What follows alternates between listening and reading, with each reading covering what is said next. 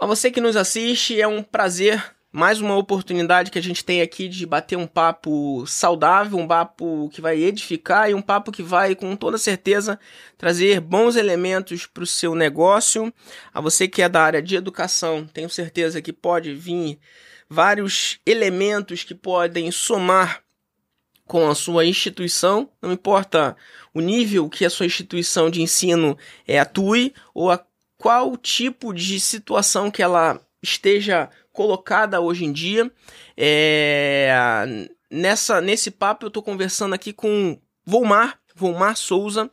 Muito obrigado, Volmar, pela, pela, pela disponibilidade e pela sua. É, bom, pela sua disponibilidade de estar aqui às 10 horas da manhã. Você fez um trajeto bem longo para poder estar aqui no nosso estúdio.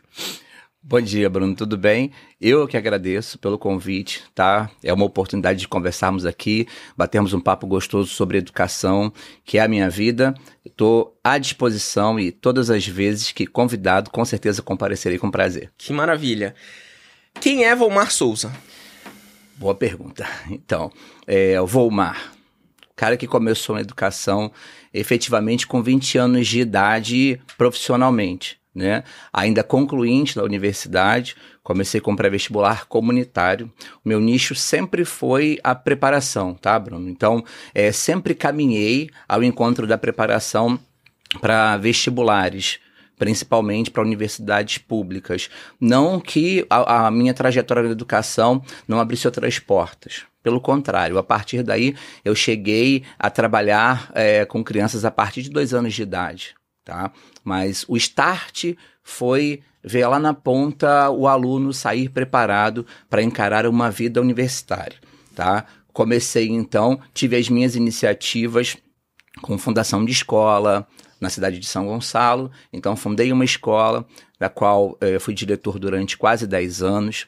Depois veio o pré-vestibular sala de ensino, que hoje é uma realidade na região oceânica de Niterói, fica uhum. dentro do shopping Itaipu Multicenter até a chegada da Inspira, rede de educadores, tá? E algumas aquisições que ela fez, principalmente na nossa cidade, Niterói, e a minha ida para o Colégio Marília Matoso, que é onde atuo hoje na direção geral da rede, tá? Hoje com duas escolas, uma em São Domingos e uma outra unidade em Caraí. Tá? Então, essa é, rapidamente, de forma muito sintetizada, um uhum. pouco da minha trajetória é, empreendendo na educação tá? O, sala, ah, o curso Sala de Ensino, ele, ele surgiu, você já tinha é, toda uma, um, uma, uma paixão ali por, pela, pela preparação de vestibular, como você mesmo falou. Como é que surge o, o curso de Sala de Ensino?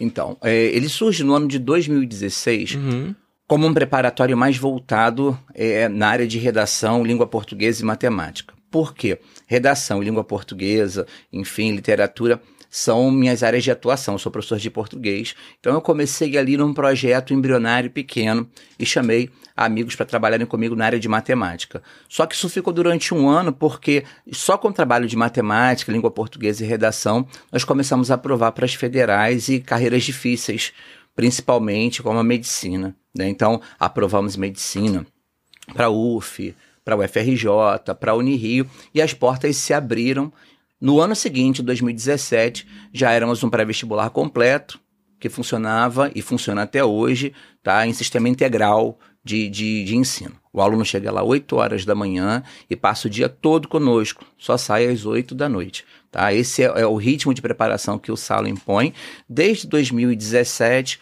até agora. E o que, que tem de diferencial no Sala? Uma das coisas que eu acredito que seja bastante diferente é ensinar o aluno a estudar, tá? Criar uma cultura de, de, de estudo de fato. Por que, que eu falo isso? É, em pouco tempo, tá, Bruno? Nós observamos algumas mudanças muito significativas na educação brasileira. Tá? Eu estou em sala de aula atuando como professor, então, há 20 anos, é, mas fui aluno também, como todos nós. Né? E quando eu estava na escola, é, era muito legal você saber conteúdos, você era escolhido para fazer trabalhos em dupla, em trio, em quarteto. Todo mundo gostava do cara que, que, que, gostava de estudar. Todo mundo queria ter por perto.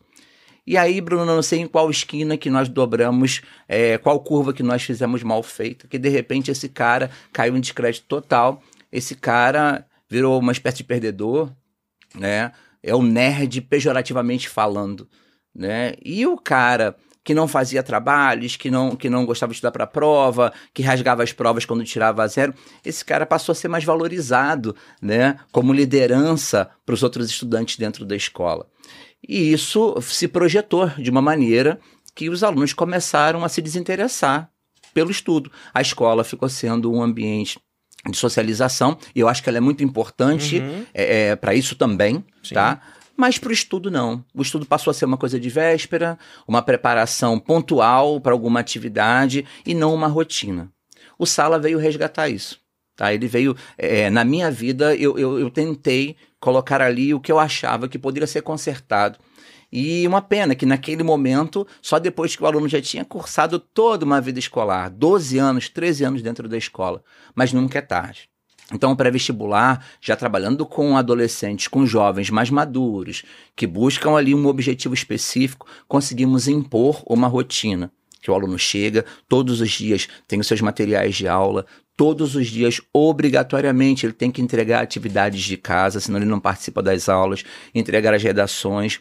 A sala de aula é, é sob silêncio absoluto voltamos a valorizar é, ambientes de biblioteca que durante muitos anos passaram a ser é, obsoletos dentro de muitas escolas. Então, é, trouxemos o modelo de educar né, que, que, que eu conhecia, que eu já gostava, que eu admirava, adaptado para o tempo presente. Em 2022 ou desde 2016 até agora, né?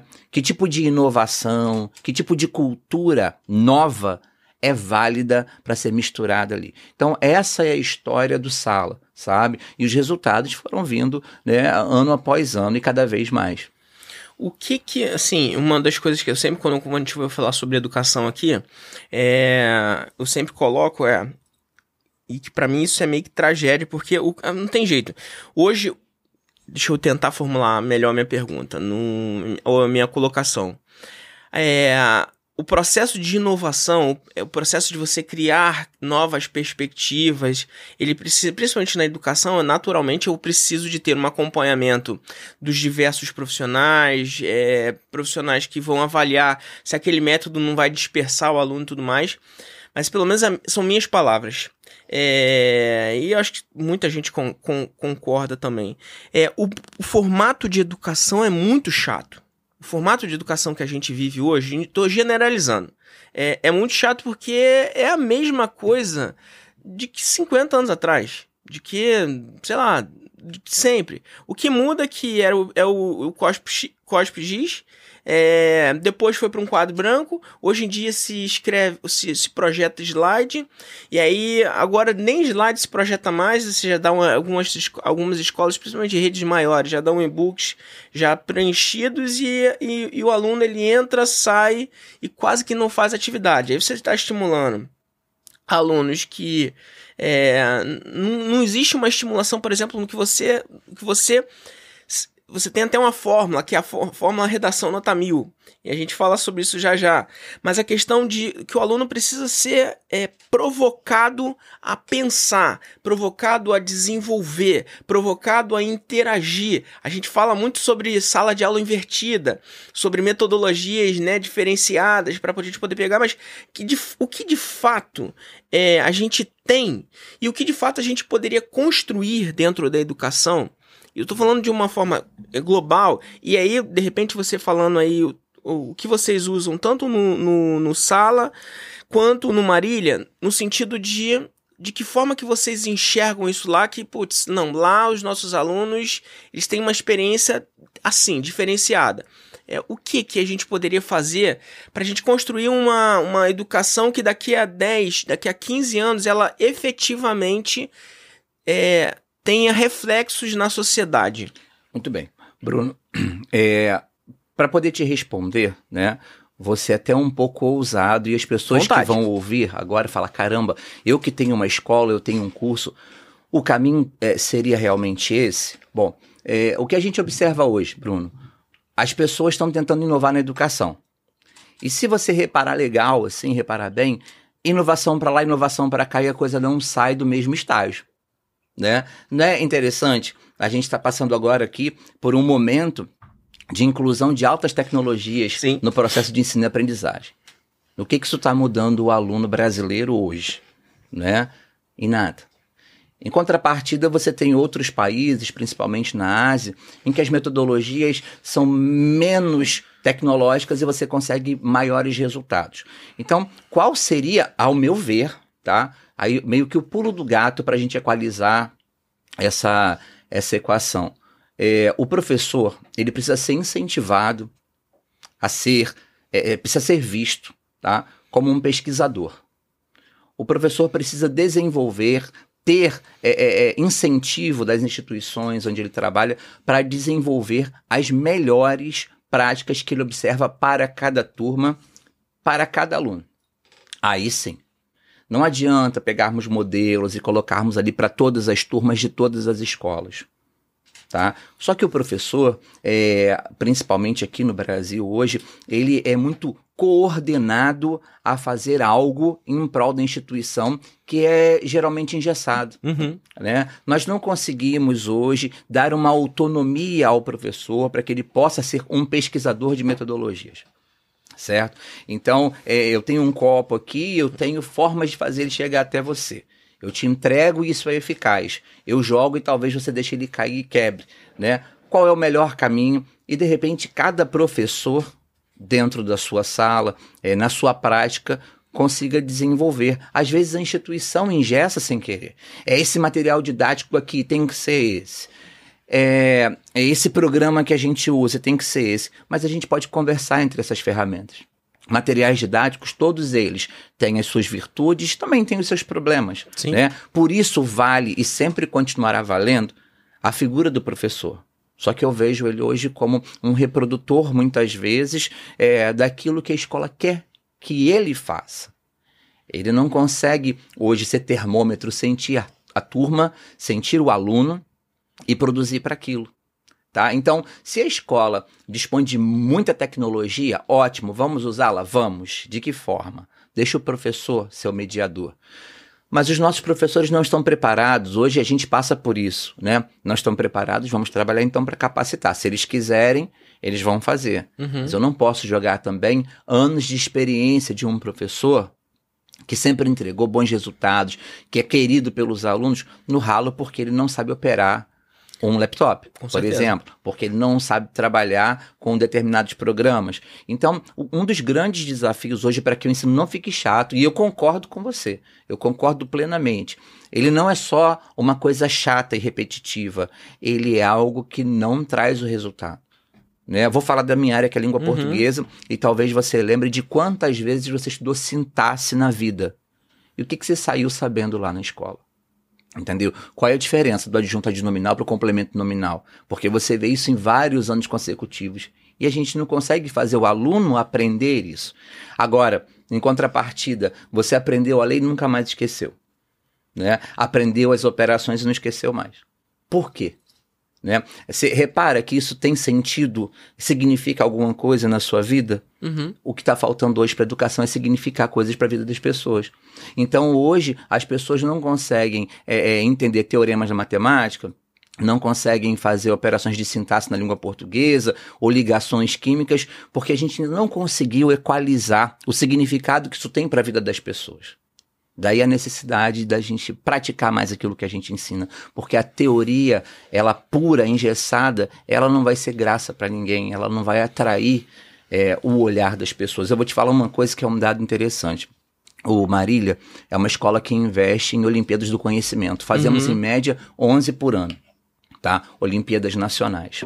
Hoje, a nossa aluna do terceiro ano foi a única medalhista da Olimpíada Brasileira de Biologia, da OBB. E você vai lá, é uma, uma aluna feliz, contente, que brinca, que, que, que conversa. Ela não é aquele modelo de aluno que você acha que está com a cara enterrada nos livros, né? É, o que, que a gente faz? É gente, né? Não, não, não, não tá fora do hype, né? Exatamente. Ela não é aquela pessoa que de repente tem o estereótipo De nerd. né, de nerd que chega em casa e se tranca no quarto e vai estudar. Não é assim. Né? Na verdade, as coisas acontecem naturalmente, eu só preciso trazer significado para a vida dessas pessoas com esses conteúdos. E aí, os nossos medalhistas é, na Olimpíada Canguru de Matemática, por exemplo, na UBMEP, são pessoas que muitas vezes não gostam de matemática. Ah, olha que curioso. Sim. Você não gosta de matemática, é medalhista de bronze, Desafio, de prata, né? numa Olimpíada Nacional. Por quê? Você não é que você não gosta de matemática. Né? Você até é, não gosta dessas teorias, mas aquilo que ela representa, e quando você consegue fazer raciocínio lógico em cima daquilo ali, isso te atrai. Você vê que ela é necessária para o dia a dia. Então, é, eu, eu, circulei um pouco em diferentes áreas aqui para te falar por que, que o ensino é chato, de verdade. Ele é chato porque a gente não consegue dar significado do que a gente ensina para as pessoas, para elas levarem para a vida, entendeu? Cara, perfeito. Cara, eu, eu nunca tinha, nunca tinha visto uma explicação dessa forma. E assim, se a gente parar para pensar até em outros modelos, por exemplo, trabalhar também é chato. Né? Por mais que você seja apaixonado pelo que você faz, tem dias que você, cara, hoje não. Hoje eu queria é, hoje eu queria ficar na cama, hoje eu queria pegar e ir pra piscina, hoje eu queria ir pra praia, enfim, hoje eu queria fazer uma outra coisa que não trabalhar.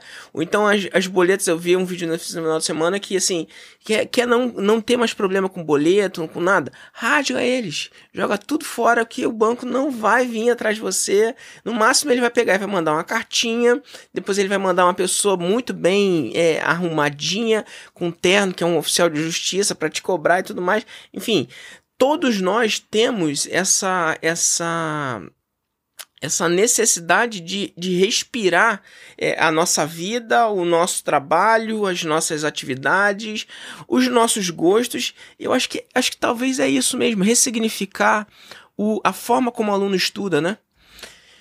E aí eu te faço mais uma pergunta, porque você, você colocou um outro ponto aí. É, o professor, ele é, eu acho que é uma peça então central desse, desse quebra-cabeça. É, não tem como eu pegar e jogar ele de lado, de forma alguma. O professor é a figura master, é, é, é, é quem precisa ser admirado de verdade pelos alunos. A, a gente tinha que crescer, os nossos, os nossos filhos precisariam crescer, na minha opinião também é, com, com aquela admiração, nossa, aquele foi meu professor, assim como eu me lembro dos meus professores é, quando, quando, quando eu era menor. É, os, os, nossos filhos deveriam crescer com essa admiração, né? Formatando os, os super-heróis, na verdade, são os, os, professores. Mas é fato que as tecnologias mudam e avançam muito, muito rápido. E muitos professores ficam no caminho. Alguns porque cansam porque não existe uma valorização, outros porque é, por recursos financeiros e tudo mais.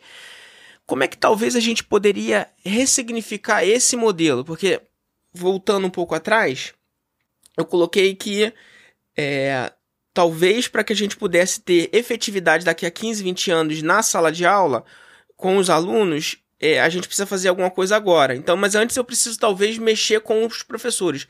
Como eu poderia mexer com os professores para dar uma provocada que a gente precisa? É, e a gente precisa acelerar um pouco mais rápido. Então, é, o professor, ele tem uma vantagem. Eu não vou dizer sobre os outros profissionais, porque todo bom profissional, todo profissional que gosta do que faz, tem essa característica. Ele é muito apaixonado por aquilo que ele leciona ele não só gosta de lecionar, mas ele gosta dos conteúdos que ele leciona. Então, o que a gente tem visto na educação é o professor receber a inovação, né? Então, quando você chega para um professor, e no Marília nós temos professores que têm 35, 40 anos de casa, de profissão ali dentro da escola, são ícones né, é, é lá dentro, professores que fazem um trabalho maravilhoso. É, quando você chega para esse professor com a inovação, você tira dele a capacidade criativa. É, primeiro, conquistar o professor, mostrar para ele que a educação já não se faz mais como há 30, 40, 50 anos atrás. Tá? É interessante porque o que eu ativo na minha mente para poder aprender é sempre a, a, a mesma coisa. As ferramentas que eu uso para ativação é que se modificam com o passar do tempo. E o professor ele precisa ser um construtor de ferramenta. Se ele pega a paixão que ele tem pelo conteúdo e conseguir, com essa paixão, ele criar a inovação, aí a coisa dá certo. Qual é o grande problema? Inovação em educação está sendo muitas vezes pensada por engenheiros eletrônicos, por pessoas que até de repente fazem consultoria no ramo da educação, uhum. mas que já não estão na sala há muito tempo. Entendeu? É, o que, que a gente pode fazer então para que o professor seja um apaixonado e um artífice dessa mudança? Fazer com que ele indique o caminho. Né? O caminho é seguro. Ele já transitou por ali várias vezes. Então agora vamos usar a tecnologia para torná-lo melhor sinalizado, talvez, né? Vamos tornar esse caminho mais atrativo. Mas o professor tem uma, uma experiência que não pode ser deixada de lado. E aí quando você convida o professor para ele participar na produção né, de aulas tecnológicas, o que você faz é entregar a tecnologia para ele. Né? Eu gosto muito dos projetos, por exemplo, hoje, que são os projetos Maker, que qualquer professor que passe por uma capacitação básica, porque você vai ter que trabalhar ali com materiais de mão na massa, uhum. né? Qualquer professor que faça essa capacitação básica é capaz de executar com os alunos.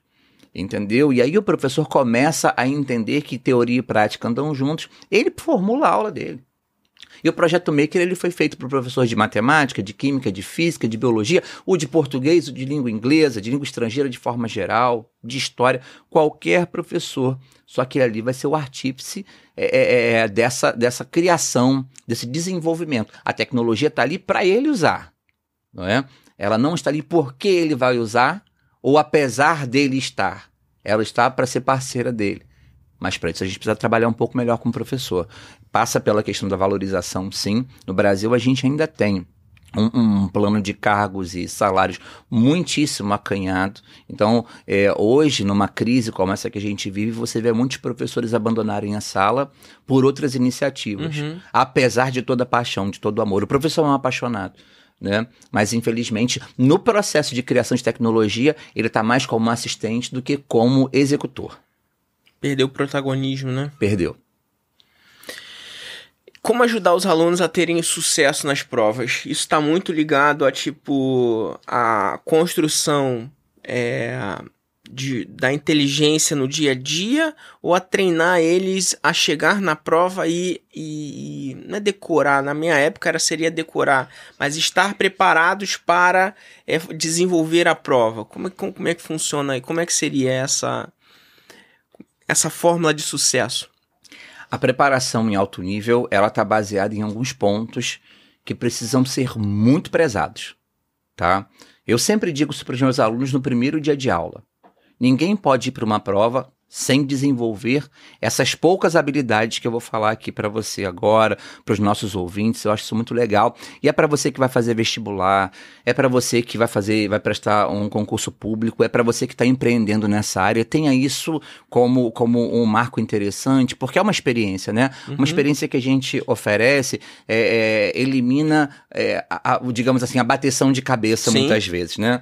Então, o que, que acontece? É, o nosso aluno ele precisa estar tá preparado psicologicamente para a prova, fisicamente para a prova e intelectualmente para a prova. Esse é o tripé. Toda preparação, eu falo que o Enem é um tiro até curto. Tá? Existem provas é, para concursos públicos que a pessoa está estudando agora, mas que o edital ela está aguardando para que abrir daqui a dois anos, uhum. daqui a três anos. Ah, vai abrir um concurso público na cidade e tal, no estado e tal. Daqui a dois anos estão prometendo um edital. E a pessoa já está em constante estado de preparação. O Enem é aquele tiro curto, são os 100 rasos né, da educação, que você começa uma, uma preparação no vestibular, ou mesmo na escola, porque muitos alunos só acordam no terceiro ano, uma preparação ali de 10 meses, 9 meses mais ou menos. Então, primeiro, preparo psicológico. Você precisa tentar se manter equilibrado. Né? E como é que você se mantém equilibrado num ano de Enem? O estudo, ele nunca pode ser ofensivo à sua integridade psicológica. Você precisa estudar, precisa dar o seu gás máximo no momento do estudo, para que no momento do prazer, do lazer, do descanso, você consiga fazer isso sem culpa. E a gente não tem isso hoje o estudante ele é um pouco traumatizado no terceiro ano no pré-vestibular, porque se ele for um churrasco de família no final de semana, Verdade. ele se martiriza. O que, que eu estou fazendo aqui? Então ele não aproveita o estar ali, né? E não aproveita esse tempo para estudar. Então ele, ele aproveita esse tempo para poder alimentar problema psicológico. Essa é uma questão grave. Né? Então, calma, vamos preparar psicologicamente o aluno. O que, que ele faz que dá prazer? Eu sempre falo isso, quando o aluno está de frente para mim, eu falo: o que, que você faz que dá prazer? E eles falam as coisas mais diferentes possíveis. Desde pratica um esporte, a vou à igreja. E isso precisa ser preservado. Talvez em menor ritmo, uhum. por ser um ano especial de preparação, mas tem que ser preservado, não pode ser cortado. Conhece aquela história de o que que você está fazendo enquanto o teu concorrente está dormindo, uhum. né? Sono é imprescindível. Na verdade, a gente passa o dia inteiro desenvolvendo é, habilidades de estudo para que durante a noite dormindo isso é, seja fixado no nosso cérebro. Então, os alunos agora eles ficam tomando é, energético, café, estimulantes e tal. Não, eu, eu vou até 3 horas da manhã, eu vou até 4 horas da manhã. Não é esse o caminho. A primeira questão é a integridade psicológica. A segunda é a integridade física. Tá? É um outro papo, e aí talvez muitos diretores agora ouvindo, coordenadores de pré-vestibular, falar: caramba, eu, eu, eu, não tinha pensado nisso, eu acho que ele, ele, ele pega pesado nisso. Não é. Eu falo para o pessoal: olha, independente do esporte que você pratique, quando nós chegarmos ali ao mês de agosto, nós vamos partir para um esporte de menor impacto. Né? É, vamos preservar o físico. Você não pode fazer uma prova que dura 4 horas, 5 horas e meia ali, se você tiver com um problema na sua coluna, se você estiver tentando se recuperar de uma lesão no seu braço. Então, também é uma questão física. Você precisa estar à vontade na prova.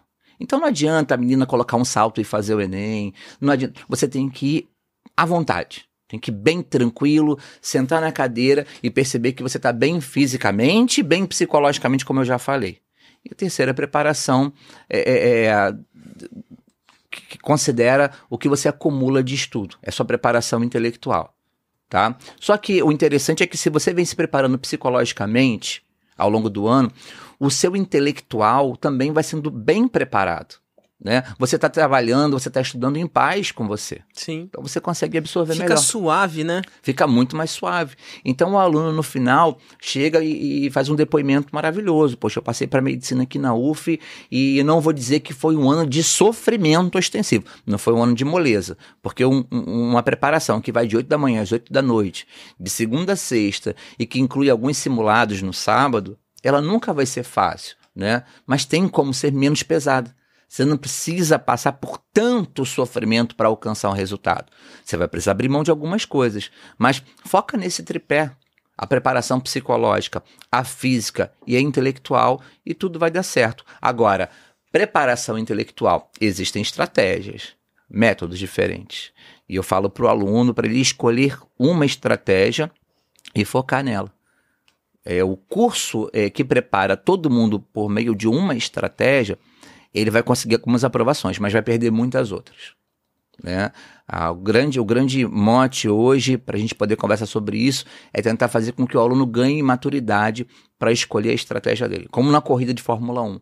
A hora de trocar o pneu, a hora de abastecer cada aluno tem que saber o seu, o, o, seu caminho, tem que começar a montar a sua estratégia. E aí cabe a direção, cabe a coordenações e até a professores verem com o aluno o balizamento disso. Está dando certo? Não, não está dando certo dessa forma, vamos tentar mudar um pouco. E quando eu falo isso é porque tem aluno que pega uma prova do Enem e ele vai fazendo ali, ó, uma por uma naquela sequência que o caderno está posto para ele. Tem aluno que quer começar pela redação, tem aluno que quer terminar pela redação. Isso não é problema, sabe? É, várias pessoas uh, vão à internet, fazem vídeo. Nunca faça isso, nunca comece dessa forma. Isso violenta a maneira que o aluno tem de bem desenvolver uma prova. Ele precisa ter estratégia dele. Nada de nunca fazer. Né? Quer começar fazendo dessa maneira? Começa, mas primeiro vê se é como você rende melhor. Quer começar a prova pela redação? Eu tenho uma opinião. Se para você está dando certo, né? Tudo bem, se não, vem conversar comigo aqui, eu te mostro outros caminhos. Mas vamos montar uma estratégia para que no dia você esteja à vontade para desenvolver ali, para render o seu melhor. Com toda certeza, ó, mais, mais um, acho que um aprendizado mestre aí. Porque o, o meu filho, ele, ele acabou de. Ele acabou. No ano passado ele, ele terminou o ensino médio. E eu sempre bati na tecla com relação a isso. Meu filho, meu filho é um aluno muito, muito aplicado. Ele é muito, muito regrado. Ele é muito, é... tem que estudar, tem que estudar. E, eu, sempre, eu sempre falava assim: olha, filho, é, talvez você esteja estudando demais. Porque eu não concordava com o método que o, que os, que o, que o colégio estava aplicando, eu acho que estavam entubando muita informação e, e, talvez eu não sabia, não me passava por essa, essa a integridade fix, física, o, uma, a integridade psicológica que você acabou de falar, e você, você particionou e colocou em pilares que eu acho que ficou muito mais prático a, a visão. E com toda certeza, eu penso, eu, com toda certeza que eu penso, não, com toda certeza eu, eu esse trechos e cortes desse, desse nosso episódio vão chegar não só a empreendedores, mas quanto a, como a pais e como a alunos também.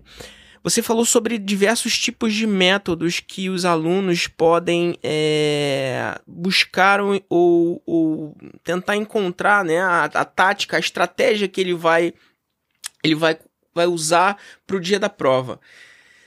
Eu julgo que os colégios não sabem o que existe em estratégia. Eles simplesmente. A estratégia é: toma aqui, ó, puf. Esses 50 livros aqui, estuda que a melhor estratégia é que você engula ou consuma todos esses livros e se você tiver com tudo isso daqui na sua cabeça e aí por isso você cria esse terror psicológico com os alunos é, que alguns estão muito preparados mas chegam na hora estão despreparados psicologicamente.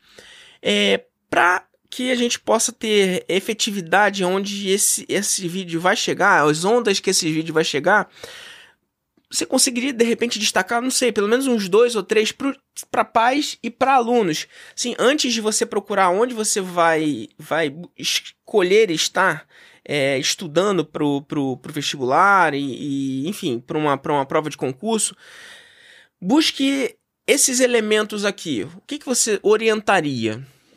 Você diz em termos institucionais. Isso, que tipo de instituição isso. eu quero para preparar o meu filho? Exato, exato. Né? Bacana. Legal porque é, é, hoje a preparação ela tem sido muito colocada na conta de escolas que são colégios cursos. E elas têm o mérito porque existe um nicho para uhum. isso. Eu não vou te dizer que é a pior coisa que você faz, não, é, porque senão eu vou ignorar os diferentes tipos de alunos que nós temos. Sim. Tá? Mas a primeira coisa que o pai tinha que observar, ele precisa observar, um pai, uma mãe, um responsável por um aluno, é organicamente como é que meu filho funciona. Você entende? Eu não posso pedir para que o meu filho se encaixe em algo. É, eu preciso, é, de alguma forma, ver se, se, se nesse algo cabe o meu filho. Eu poderia falar aqui sobre N escolas que hoje estão coligadas até mesmo ao nosso Marília Matoso, ao sala de ensino. Mas eu vou falar para os pais o seguinte: observa. Observa onde seu filho vai conseguir estudar sendo ele mesmo e tudo que ele tem de ponto forte vai ser potencializado. Porque senão você mata a educação. Hoje a aluna ou aluno eles chegam na escola com um potencial enorme sabe? E dependendo de como for, eles saem no meio da preparação com uma autoestima baixíssima. Não, eu não sou para essa escola, eu não vou conseguir passar dessa forma. E aí eu parto de um outro pressuposto, Bruno. É, não existe hoje aquele estigma do aluno burro.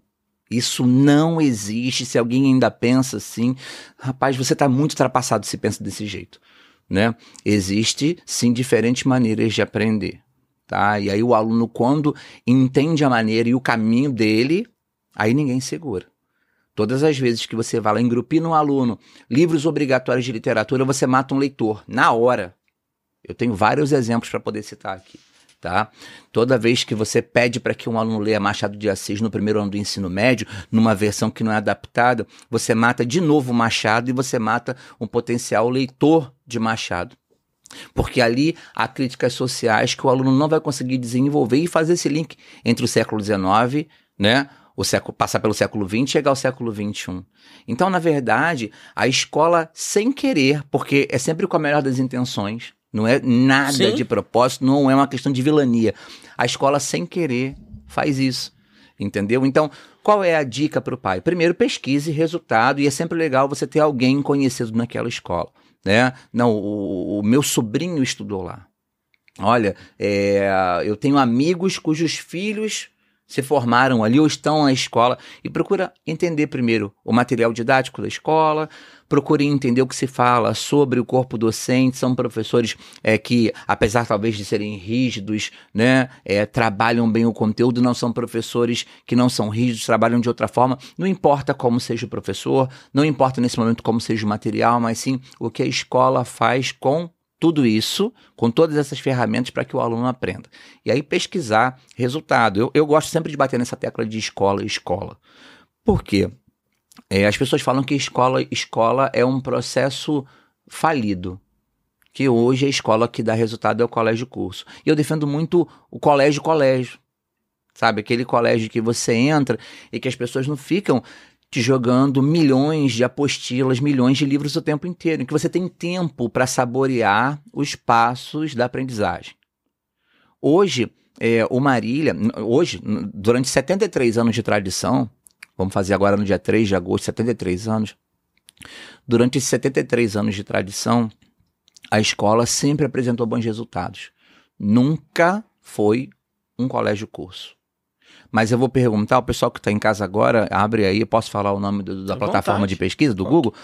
Abre aí o Google e veja quantas escolas no estado do Rio de Janeiro aprovaram um aluno de terceiro ano para a Universidade Federal para cursar medicina em segundo lugar na ampla concorrência.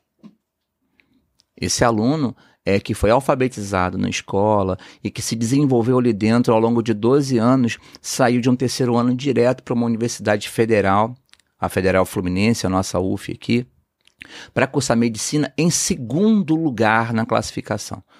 Né?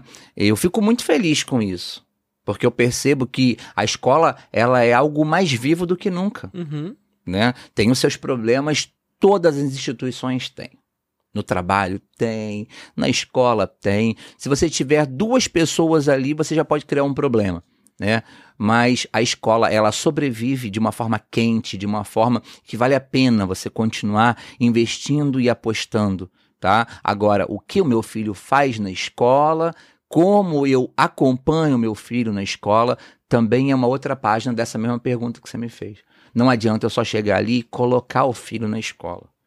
Eu sei que é muito doloroso falar isso hoje para o pai, uhum. porque o pai ele está ocupadíssimo. O ritmo de vida mudou. É, a minha mãe tinha mais tempo comigo e com a minha irmã na escola. Né?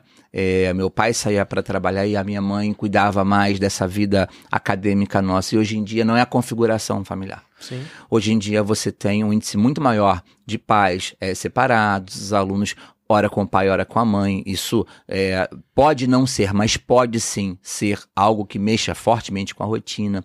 Hoje você tem tanto pai quanto mãe, outros responsáveis envolvidos com o trabalho o tempo inteiro, inclusive em home office em casa, né? Mas a partir do momento isso aí pode doer. A partir do momento que eu trago um filho para o mundo, eu tenho que ter um planejamento para ele. E a escola é um planejamento muito importante.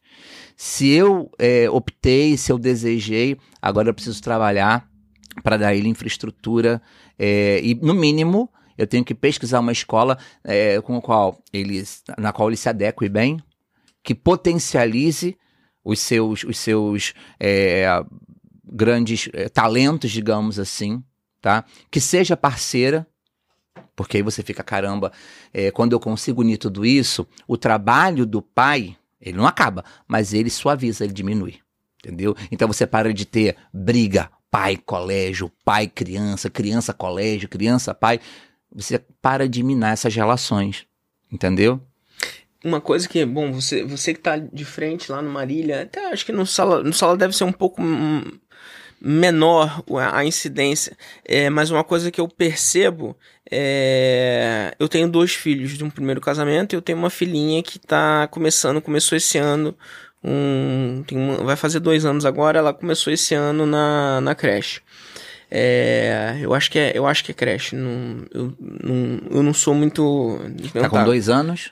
Um ano um e. Ano? É, é, creche, acho que é o primeiro, a primeira, primeira etapa. É, né? sim, sim. É. Tá no infantil, é. digamos assim. É na medida do possível, sempre procurei acompanhar é, o máximo possível e eu, bom, eu também. Eu acho que com toda certeza a questão de pais separados faz a influência total porque eh, mesmo que exista uma harmonia em prol do filho, que é o objetivo, a briga que os pais têm, ou se tiverem briga, se, ou se houver algum tipo de desentendimento, é problema dos pais. O filho é, é, é produto do fim. Né? Então, é, não se mexe. Ele, ele, ele perpetua na minha vida, na vida da, da, da esposa, ou vice-versa. É, não pode mexer, mas perpetua, porque na casa da mãe vai ter um, um, tipo de comportamento, na casa do pai vai ter outro tipo de comportamento. Naturalmente, existe uma flexibilidade de um jeito ou de outro. É... O que eu percebo, ou pelo menos o que eu venho percebendo ao longo dos últimos anos, principalmente que eu, que eu na, num, num período de mais proximidade com, com, com os meus filhos e agora com, com a minha filha também, é que o que os pais discutem não é a, a parte pedagógica.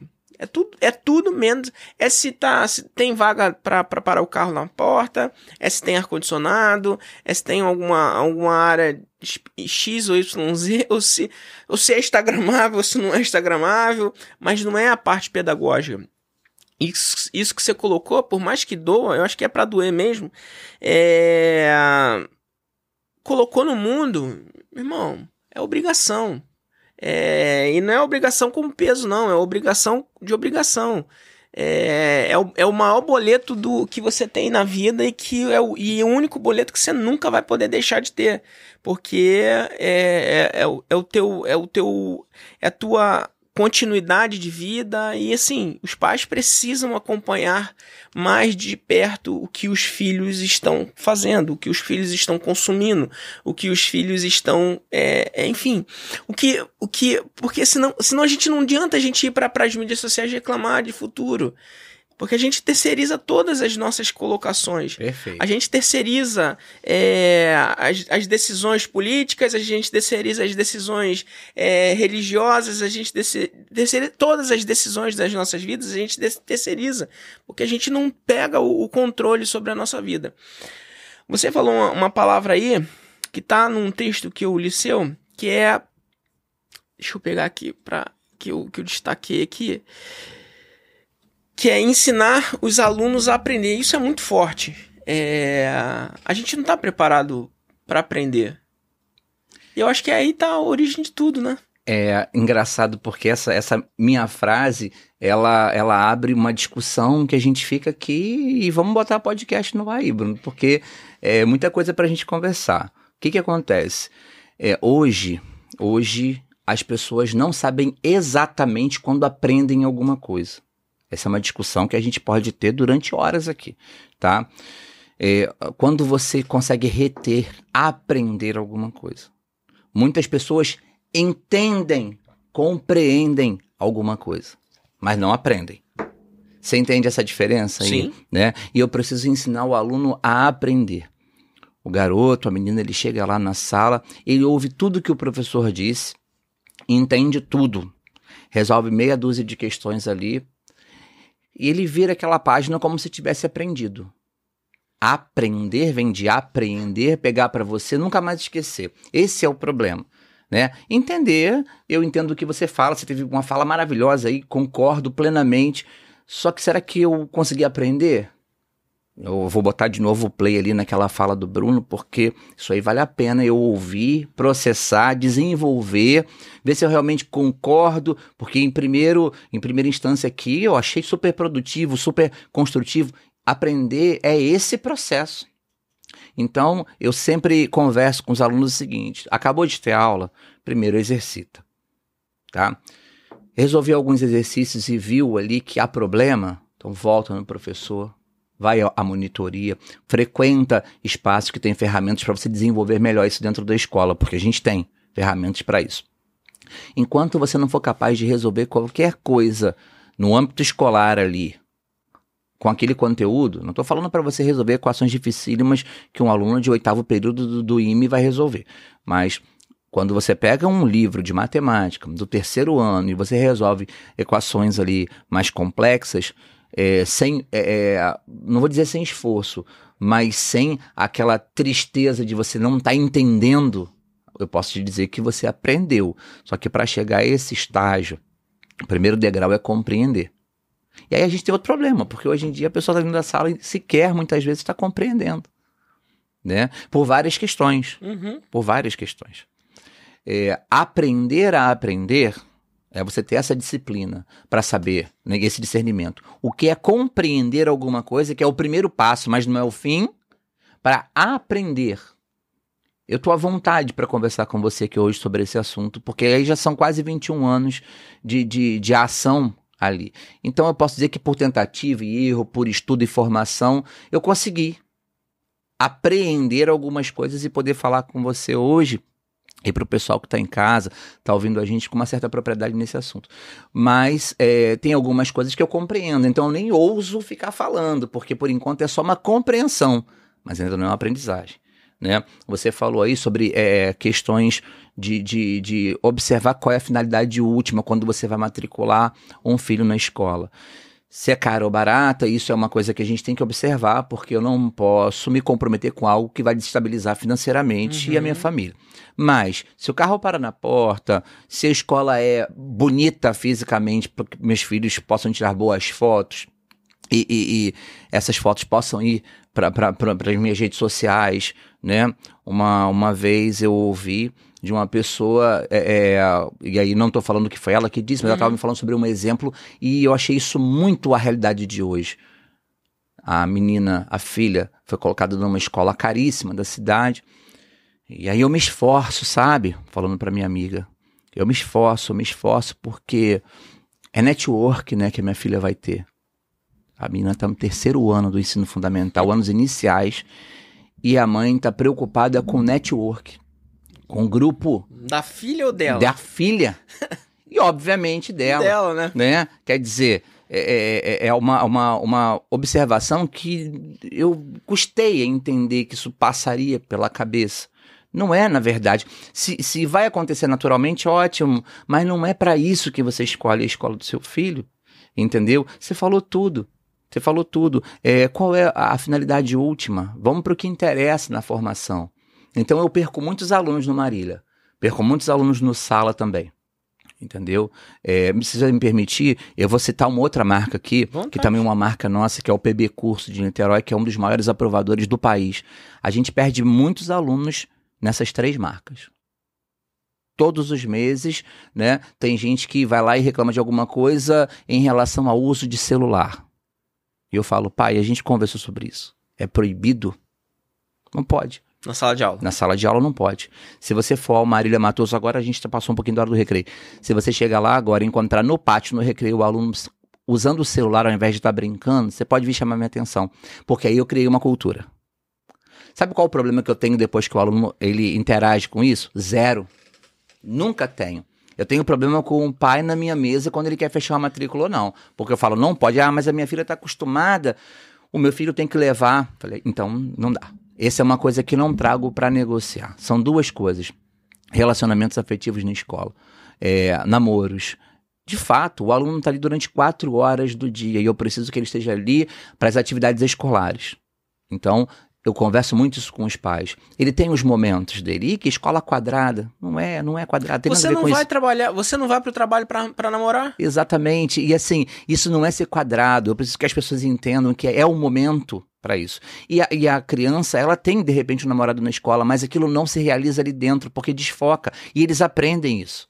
Eu tenho zero problema com isso na escola. Zero problemas com alunos usando celulares entendeu? Pelo menos na nossa unidade mais tradicional, a unidade de Icaraí está começando agora, então a gente tem muito DNA ainda para poder trabalhar ali é, de Marília Matoso, estamos começando lá, é o primeiro ano de funcionamento, mas rapidamente as coisas já vão se encaixando, né, de uma forma que famílias, alunos, professores, todo mundo envolvido no processo consiga entender o que é negociável. Celular para mim hoje dentro da sala de aula que está dentro do espaço escolar, a não ser por uma situação de muita urgência, para mim é negociável. Não posso. Eu não, não, trabalho dessa forma. Mas o pai chega lá e não faz a matrícula. Mas ele vai ser feliz em algum lugar. Sim. Com uma escola que atenda ele, o pai. Mas eu não sei se atende o aluno.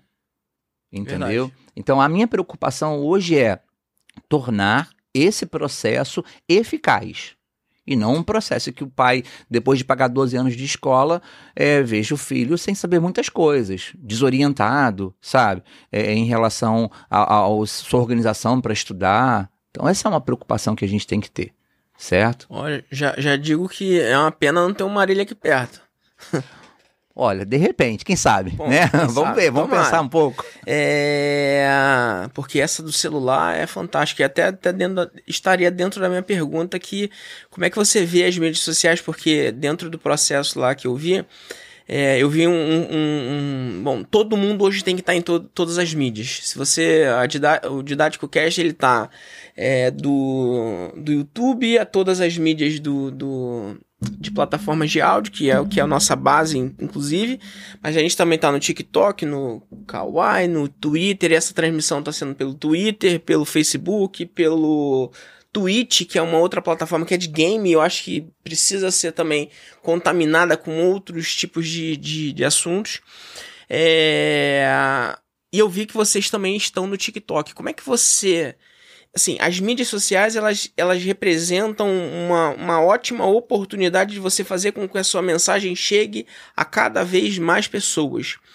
No entanto, quando você coloca um vídeo, no, quando você está dentro das mídias sociais, eu não estou falando que está errado, não. Eu, eu, acho que inclusive está certo. Se a gente tivesse mais conteúdos educacionais dentro do TikTok, eu não teria tanta porcaria dentro do TikTok e dentro de outras, de, de outras plataformas em num todo. Mas acontece que ali, como, o, como existe uma análise de comportamento total, a pessoa vem aqui e passa e, e acaba dispersando o conteúdo.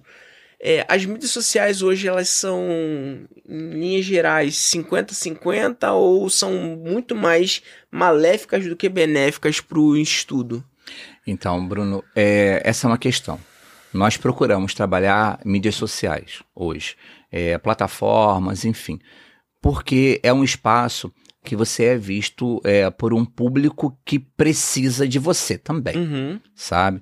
É, e quando eu falo não ao celular dentro da sala de aula, eu falo com muita propriedade, porque é, eu entendo que há o horário dele. Eu não sou contra a tecnologia, pelo contrário. Gosto muito dessa inovação tecnológica toda. Só que tem uma questão, Bruno. Quando a gente estava aqui em conversas preliminares antes da gente começar aqui, batendo papo enquanto o estúdio estava sendo preparado, eu falei: Poxa, Bruno, eu vou deixar o meu celular lá na mochila, porque se ele vibrar no meu bolso aqui, eu me perco. Verdade. Esse é um problema que eu tenho, entendeu? Então, eu não quero que isso se reproduza dentro da sala de aula. Você está estudando, seu celular acendeu a tela, você já. Você não vai nem atender, mas no seu subconsciente tem alguém que quer falar com você. Chegou uma notificação e aquilo não te deixa se dedicar 100% ao seu projeto de estudo. Então, uma coisa é você inibir o uso do celular no principal momento da aprendizagem. Outra coisa é você conseguir trabalhar tecnologias em prol do que você está construindo como aluno ou como profissional. Até porque o nosso material didático, por exemplo, ele traz QR Codes, né? Então, o professor é a gente. Pessoal, olha, hoje eu vou pedir para vocês pegarem os celulares, abrirem o leitor de QR Code e vão comigo na página 18, porque lá nós vamos ver um sistema circulatório é, tridimensional, tá? Animado e nós vamos ver por onde entra o sangue que, né? Que, por, por, de onde sai o sangue ele, quando o coração vai bombear, todo, todo o processo que ele percorre. Então isso é, é, é, não tem preço você hoje poder fazer isso. Quando eu lembro de como nós víamos isso no passado, o professor de biologia se esforçando ao máximo por fazer um desenho no quadro e a criançada tentando copiar aquilo, até vermos isso nos livros de uma forma ainda pouco chamativa, e hoje você tem a tecnologia a seu favor para isso.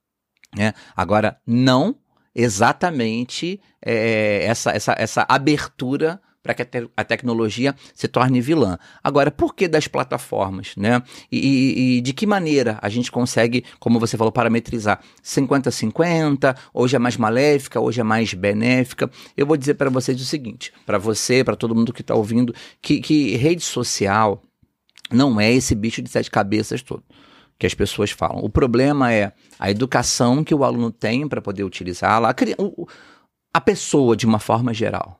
Tá? Porque a gente tem problema no trabalho, inclusive. Uhum. Pessoa que está ali perdendo horas de trabalho porque se viciou naquilo. Então, como é algo é, realmente de um potencial viciante, é bom que é, ainda durante a juventude, nesse processo de infância também, os pais consigam ser é, é, balizadores dessa relação. É claro, é, o TikTok, por exemplo, né? É o que você falou. Depois que passar um, um, um, vídeo sobre algo educativo do Marília, vai passar um outro vídeo de uma dança, algum viral, alguma coisa, né? Faz parte. Agora, eu penso sempre assim, Bruno. Que bom que entre uma dança e uma dica de alguma coisa, passou alguém falando rapidamente sobre química. Sim. Poderia não ter passado. Né? Então, hoje eu vejo mídias sociais, de uma certa maneira, como parceiros da escola, se a escola estiver usando da forma mais adequada. Não é aparecer por aparecer. Não é colocar de repente, aí eu respeito todo mundo e como usa, da maneira uhum. que. Mas não é você colocar os seus professores para fazerem é, pequenos shows, pequenos espetáculos, uma dança para colocar no TikTok. Não é isso que o pai gostaria de ver. Se teu professor dança ou não, isso é uma outra questão. Agora, vamos usar essa mídia, né, para mostrar um pouco do que se produz numa sala maker, num laboratório de ciências, né, no, numa aula de, de, que use programação, na confecção de um Arduino lá na robótica. Vamos tentar mostrar, porque aí você aproveita aquele espaço, um nicho da população infanto-juvenil, hoje principalmente, e aí, de repente, você aqui, pai, olha só o que eu vi na escola, que legal. Essa escola aqui. E a pessoa é lá do Mato Grosso do Sul. Essa escola aqui lá em Niterói, o que que faz? É para isso que a gente coloca, né? De repente, nem traz aluno. Ah, mas é uma perspectiva mercantilista para trazer o aluno. A gente está querendo, na verdade, contagiar as pessoas com boas práticas, com uhum. práticas que eu acho que são saudáveis, que sim. são sadias, entendeu? Então, acho que hoje, sim, vale a pena. A gente só tem que ter um problema, porque depois de dois anos de pandemia, a fissura do público adolescente, do público infanto-juvenil. Nas redes sociais, na internet, ela se aguçou. Uhum. Né? Era sempre assim, uma aba na videoaula, uma aba no Facebook, que hoje está, né? As pessoas falam que está um pouco mais ultrapassado, mas ele é muito, muito uma plataforma ativa. que muito ativa no seu Twitter, é, principalmente no Instagram, entre outras plataformas. Então, isso é o que a gente precisa é, mudar. Talvez educar para que esse uso seja bem feito e não de repente tratar como um demônio da educação, entendeu? Uhum. É interessante, ontem, ontem eu estava lendo uma matéria porque existe uma existe um estudo eu, estava lendo uma matéria de economia que está mostrando um dos motivos do, da Netflix estar tá caindo e a Netflix hoje ela não concorre só com as plataformas. Ah, vou conectar, não tô, não tô fugindo do nosso assunto, não. É, a Netflix hoje ela não concorre só com as plataformas de, de, de, de, streaming como a Disney, como Globo, Play, como Amazon Prime. Não. A Netflix, existe um estudo que nos Estados Unidos, que é o maior mercado do, do, do mundo para esse, esse meio, é, as pessoas passam em média três dias durante um mês nos Estados Unidos consumindo conteúdo do Netflix, séries, vídeos e tudo mais. O TikTok já representa um dia. Ou seja, as pessoas passam 24 horas em média consumindo conteúdo de um TikTok. É, e das outras plataformas que estão se adequando àquele formato que o TikTok é, trouxe para a educação. E aí, quando você. Eu, eu unindo essa, essa mensagem que você colocou agora com a com com que até destaquei de, de uma frase sua, que seria ensinar os nossos alunos a aprender, é, só para terminar uma, uma, uma, pontuação minha, se você quiser falar alguma coisa, fica à vontade. É, eu preciso encher o conteúdo, porque pensa que eu tenho um bilhão de conteúdos no, no TikTok. Quantos conteúdos eu tenho de educação? Quantos, quantos conteúdos edificam? é, dentro do, do TikTok. Quanto menos conteúdos eu tenho ali para edificar, para tra trazer uma mensagem positiva, uma mensagem que vai transformar a vida das pessoas nos mais diversos, nas mais diversas faixas etárias e tipos de situações que as pessoas estejam vivendo, é mais espaço que eu estou deixando para que as outras mensagens ocupem aquele, aquele buraco que vai ser consumido de um jeito ou de outro. Então, é, no, no, meu entendimento, a questão de se é bom ou se não, não é, se é bom ou se é ruim, está tá muito nessa forma, é a questão do, do nível da água, né? Então, se eu deixar a água baixar muito para lá de cá, é, essa, esse, esse tipo de conteúdo aqui vai, vai dominar. Então, em pior das hipóteses, eu tenho que sempre buscar estar ali no equilíbrio. Mas o, as dancinhas realmente são muito mais potentes para que eu possa viralizar e tudo mais, e as pessoas estão muito preocupadas com números, é, e aí acaba se perdendo no sentido. E aí, pra, pra, também para poder pegar, fazer um conector com, com uma das coisas que eu mais é, me entusiasmei aqui com, com relação a, a a, a, a, forma de ensino, a metodologia de vocês é no sentido de a propriedade do que vocês são, né? Aquele, aquele negócio que antigamente era muito forte nas empresas. Visão, missão e valores. Quais são, qual é a nossa visão, missão e valor? E, e quais são os nossos valores, nossos princípios? A gente não abre mão disso daqui.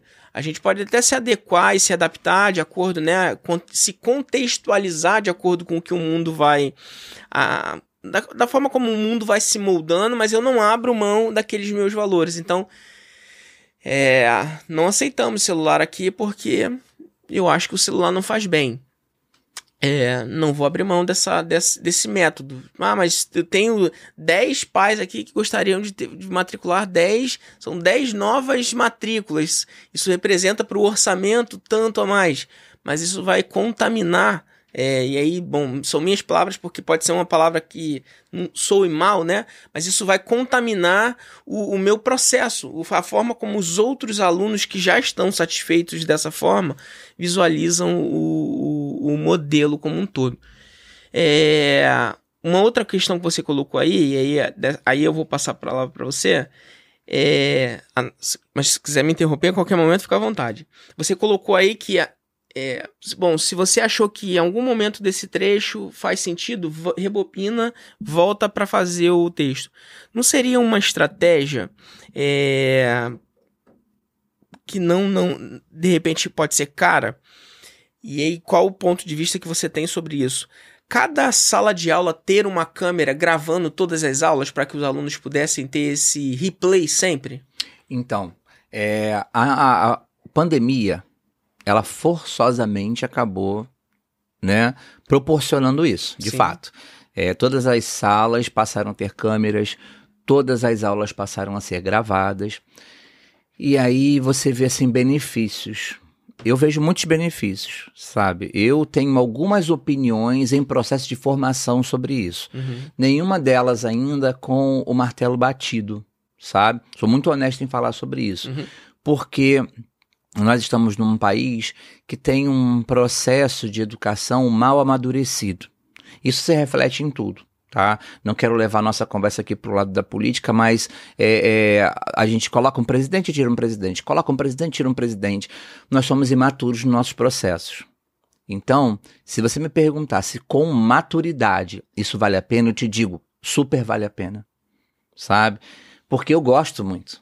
Né? Quantas e quantas vezes eu vou fazer algum curso de capacitação e ele vem nesse formato também e eu uso para poder voltar. Uhum. Porque hoje em dia a dinâmica da vida não me deixa ficar ali anotando cada tópico no momento em que o professor está falando. Enfim, eu tenho uma velocidade para isso, outras pessoas têm outra. E a gente tem que entender que é, esse, esse tipo de tratamento uniforme gerou alcunhas aí no passado. Fulano é burro, não, ele não é burro, ele aprende de outra maneira, né? Fulano não, não vai nunca conseguir. Vai sim, vai, só que não é dessa maneira. Então eu, eu fico pensando muito nisso. A gravação das aulas, por exemplo, para que isso seja disponível aos alunos, é, tem um lado muito bom? Sim, imprescindivelmente, né? Acho que é indiscutível. Você ter como voltar conteúdos ali é indiscutível. O nosso aluno ele está maduro para esse processo? Aí é discutível. É discutível porque a escola ainda é o ambiente para isso acontecer. Hoje a gente fala muito sobre homeschooling, que é um outro modelo, uhum. enfim, né? Mas eu acredito muito na educação pela proximidade, Sim. pelo exemplo muito próximo, muito prático, pela socialização também, né? Então eu digo para você o seguinte: é, quantos alunos de repente deixariam de frequentar a contento uma escola porque tem essa ferramenta à disposição? É, será que eu ia começar a criar uma flexibilidade dentro dos pais, né? É, eles internalizar algo do tipo: não tem problema se minha filha faltar essa semana, não tem problema se meu filho não fizer a revisão porque depois ele pega, sabe? Então, nesse ponto, nesse aspecto, nós estamos ainda tentando entender o que vai ser benéfico e o que vai ser maléfico. Eu não posso te dizer hoje qual seria o resultado disso. O que eu posso te dizer é o seguinte: até 30 de dezembro, as aulas ainda podem ser transmitidas online. E hoje, por causa da, questão da pandemia, uhum. isso até sendo repensado é, pelo Ministério da Educação, enfim. Mas até 30 de dezembro, se você aparecer lá com um, com, com né, um comprovante médico, fez o teste, positivou, como a gente fala, então você tem direito a assistir essas aulas online. É, e eu vou te dizer que hoje a coisa não está indo bem, sabe? A gente vai mediando o processo e tentando fazer com que cada vez mais os pais estejam orientados a apresentarem de fato um teste ou alguma algum laudo médico, você precisa, preciso preciso desse material. Ah, o seu filho precisa é, assistir aula online porque ele está com Covid, né? Porque essa foi uma situação completamente fora da curva. A educação brasileira nunca concebeu isso na tua uhum. história, entendeu? E aí hoje, é, porque tem uma coriza, olha, meu filho não vai. Sempre foi a escola desse jeito, sempre, a vida inteira. Mas hoje, porque ele torceu o tornozelo, ele não vai à escola. Ah, o meu filho está com dor de cabeça e não vai à escola. Ah, mas a coriza é um dos sintomas. A gente tem que começar a observar que não há realmente uma maturidade ainda para esse processo, entendeu? É, às vezes é mais cômodo para o pai falar assim, não, olha, vou, vamos, vamos fazer uma viagem é, nessa semana e aí você assiste online, tá? Você começa a ter várias agendas conflituosas. Quando eu falei para você sobre a questão dos pais separados, é, foi uma situação muito interessante, porque a gente, eu, eu, tenho um compromisso muito grande com a felicidade. Eu acho que todo uhum. mundo tem que ter, sabe? Aquilo que não está dando certo precisa ser remexido e reconstruído. A vida é muito curta, né? E eu tenho famílias cujos pais que são separados, padrastos e madrastos, se dão super bem. Não tem nada a ver uma coisa com a outra, senão é obviamente as agendas. Sim. Né? Então, isso claro que mexe com o aluno. Aí agora eu volto para a questão do Covid. Quando eu começo a pegar um meio tecnológico, né? Olha, nós estamos aqui num podcast, aqui é diferente. Isso aqui é um programa, né? Bacana, um bate-papo, e aí não tem uma obrigação das pessoas assistirem no momento específico. Mas eu preciso dar conta do meu aluno. Para o Ministério da Educação em todas as suas instâncias. Coordenadorias de educação. O aluno tem um histórico comigo. O aluno não pode ter 31% de faltas no ano. Então, há muitos processos, há inclusive do ponto de vista da criação ou flexibilização de leis para que isso possa acontecer. E, ao meu ver, essa flexibilização hoje não acontece porque nós sabemos que não há ainda maturidade no meio para lidar com isso.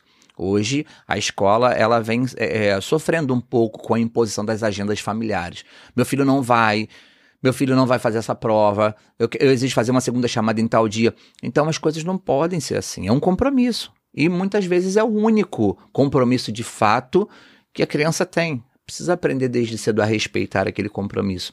Então, eu acho sim que gravar pode ser uma boa. Eu só não acho que a gente possa trabalhar isso assim livremente. Olha, faltou a escola assistir uma gravação. Entendeu? É esse ponto do equilíbrio que a gente precisa encontrar. A primeira pergunta que eu te fiz é se, se, eu, se foi se o, se o aluno estava preparado. Depois eu, a gente ligou e falou sobre.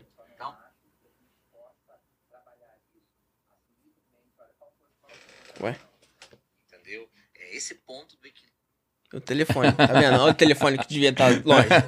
Ele dispersa. Não, tá é, valendo. O segundo ponto é que o, talvez os professores precisariam é, eu acho que é os pais que precisariam de um curso intensivo de como é, lidar com a educação dos filhos, diante de tudo que a gente está falando, porque eu acho que os pais são os grandes vilões.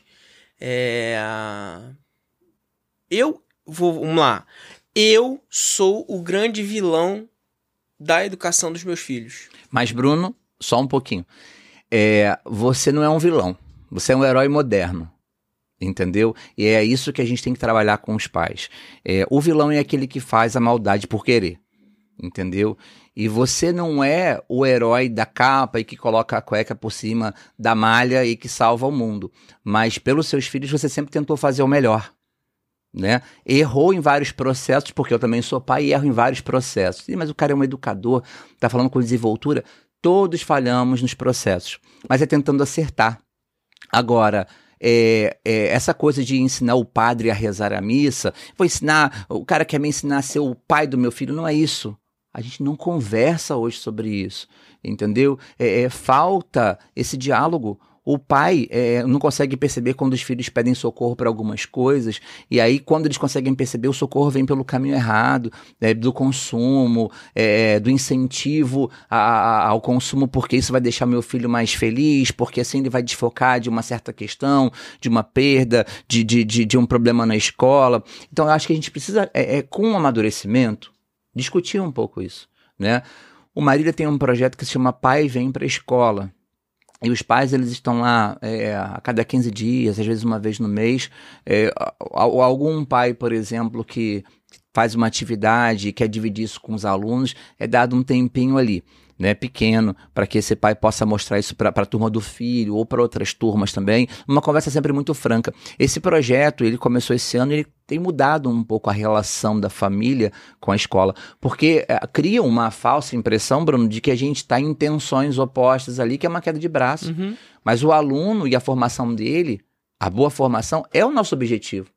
O pai não pode olhar para a escola como se ela fosse é, é uma opositora a família, como se ela quisesse algo diferente que não fosse sucesso. E a escola tem que perceber que o pai erra, sim, porque todos nós erramos, mas que no fundo o que ele quer é o sucesso. A gente precisa encontrar mais para começarmos a afinar o nosso diálogo, sabe? Quando você falou que o pai é um vilão e eu entendi perfeitamente isso aí na sua colocação, porque o pai, entre aspas, deseduca muitas vezes no processo educativo, mas sabia que muitos deles fazem isso de maneira automática, sem entender o que estão fazendo.